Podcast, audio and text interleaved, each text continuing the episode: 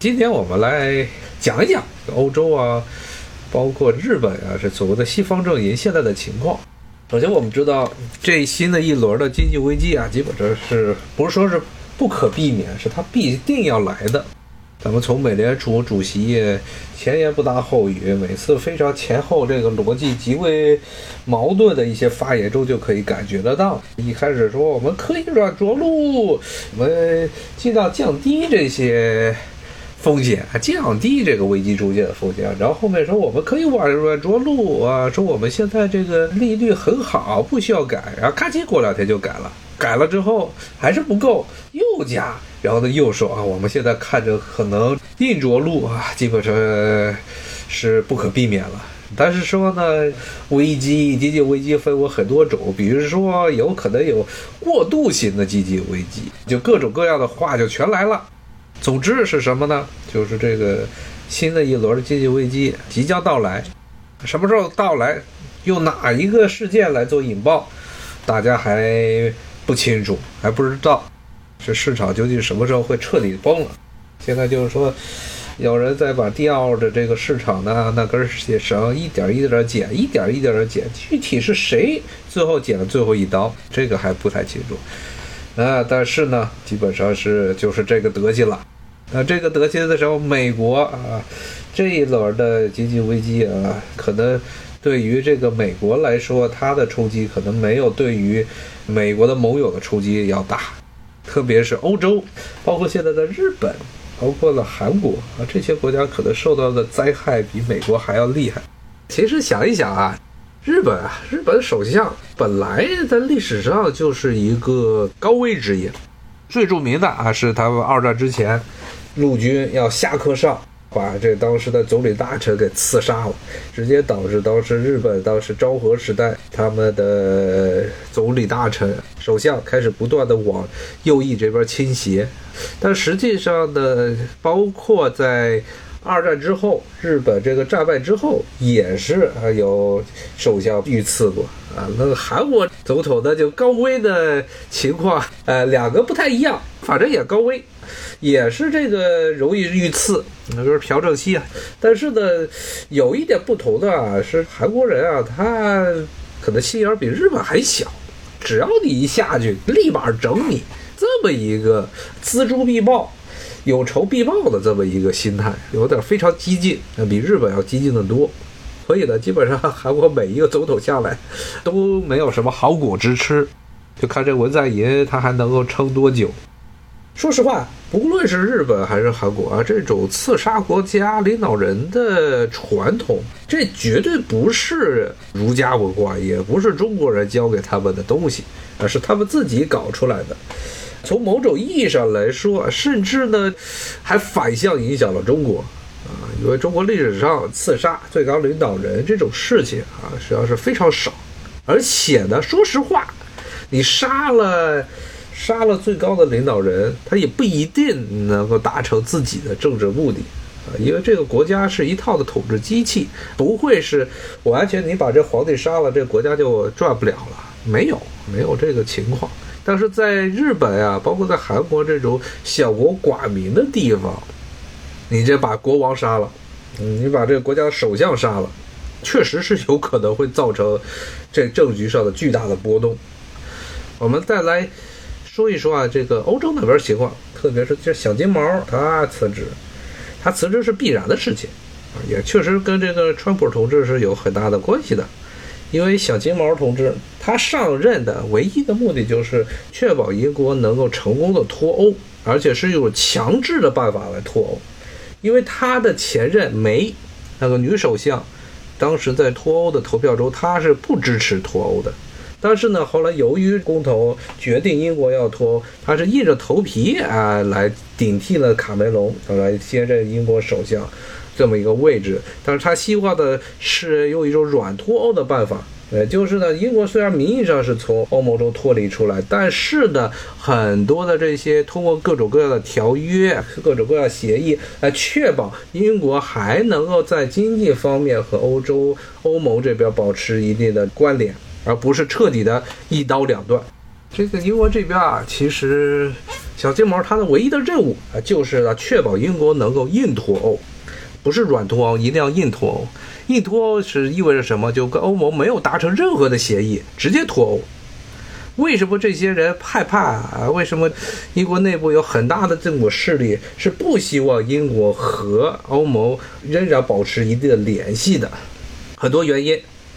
首先，最重要的一点啊，就是英国以前是欧洲地区最大的这么一个逃税漏税，很多富人在英国开设账户，偷税漏税的这么一个重要的一个偷税港，著名的偷税国。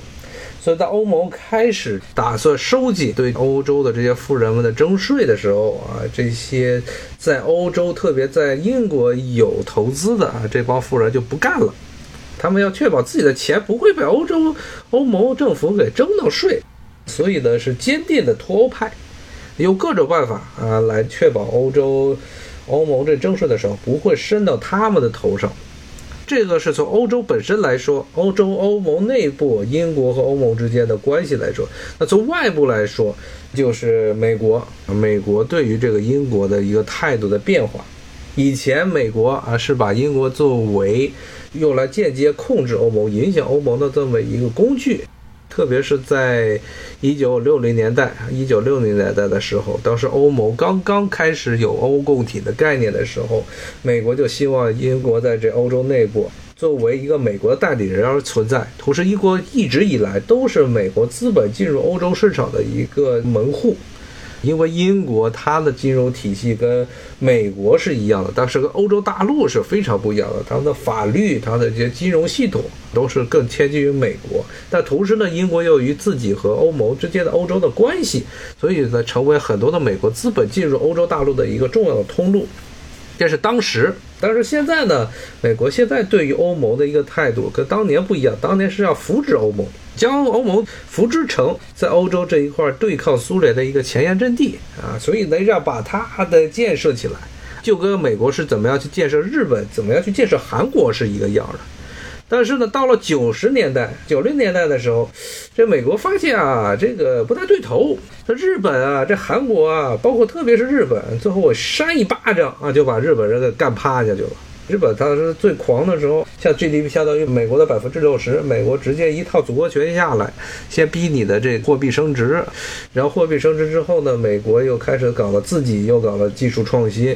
整个把日本人给甩下去了。那美国发现啊，搞日本容易，搞这个欧洲不太好办啊，比较麻烦。欧洲的经济体呢，它虽然单个国家是不如日本的，那这些国家一合在一起，嗯，比较麻烦。特别是欧盟后来到九十年代后期还搞了欧元，这更是动了美国人的奶酪。所以呢，这个时候其实美国人对于英国在欧洲的这么一个地位、角色，已经出现了一定的变化，心态上已经出现变化。以前是希望通过英国来遥控欧盟，那现在的。后来的情况，当随着欧盟真正崛起之后，美国人的希望就是英国如果再留在欧盟之中，很有可能会反噬到美国人自己。所以，美国在零零年代之后，特别一零年代之后啊，对于英国在欧盟里的态度就发生了非常微妙的变化。那么，脱欧派，英国的脱欧派绝大部分都是坚定的跟美国人站在一起的人。那这些人啊，其实从某种意义上来说，美国是强烈支持英国脱欧的，而且呢，又由于美国对于英国的极为强大的这么一个经济上、政治上的影响，导致后来英国以一种非常戏剧化的办法最后脱欧成功。而且呢，为了确保英国是呃无协议脱欧，特别的去搞了这么一场，让小金毛给扶上来，把美给撸下去。这一系列的有很多的。包括这个，我看最近前一段时间，前一段时间有这个爆料说，当时为了能把小金毛给扶上来，脱欧派，特别是坚定的脱欧派，他们专门组织了这么一场类似于宫廷政变一样的东西，来逼迫这梅早日下台。而这个小金毛他本人能力是什么样，大家可以有目共睹，特别是小金毛这个人。他原来的整个履历，包括他当伦敦市长的履历，就是很明显的是一个说话不着调的人，从来都是想说啥就说，所以用他的在官方打官腔说的话来当做他的所谓的治理英国的这么执政理念，是一个非常荒谬的事情。他唯一的任务就是啊想办法这个把英国给直接硬脱欧，成功的硬脱欧了，而且呢带来了很多严重的后遗症啊，包括这个北爱尔兰问题。北爱尔兰之前节目也讲过，这北爱尔兰小金毛当时是。把这个北爱尔兰的主权，英国在北爱尔兰主权给卖了，为了确保英国能够迅速的脱欧啊，说这个北爱尔兰和英国本土之间还有一个关税卡，还有一道关税，而北爱尔兰和爱尔兰之间反而没有印边界。所以当时直接导致北爱尔兰的很多的亲英派的分子都认为自己被伦敦政府给卖了，这也直接导致前一段时间的北爱尔兰的地区选举之中，新芬党居然获胜。新芬党是坚定的要求北爱尔兰和爱尔兰合并，北爱尔兰从英国独立出来，然后和爱尔兰合并的党派，这个新芬党居然能够获胜，说明的是什么？很多原来支持。保皇派支持这个白牙兰留在英国的这些人，因为这小金毛的这些行为啊，而伤透了心。谢谢大家的收听啊，咱们下回再见，谢谢。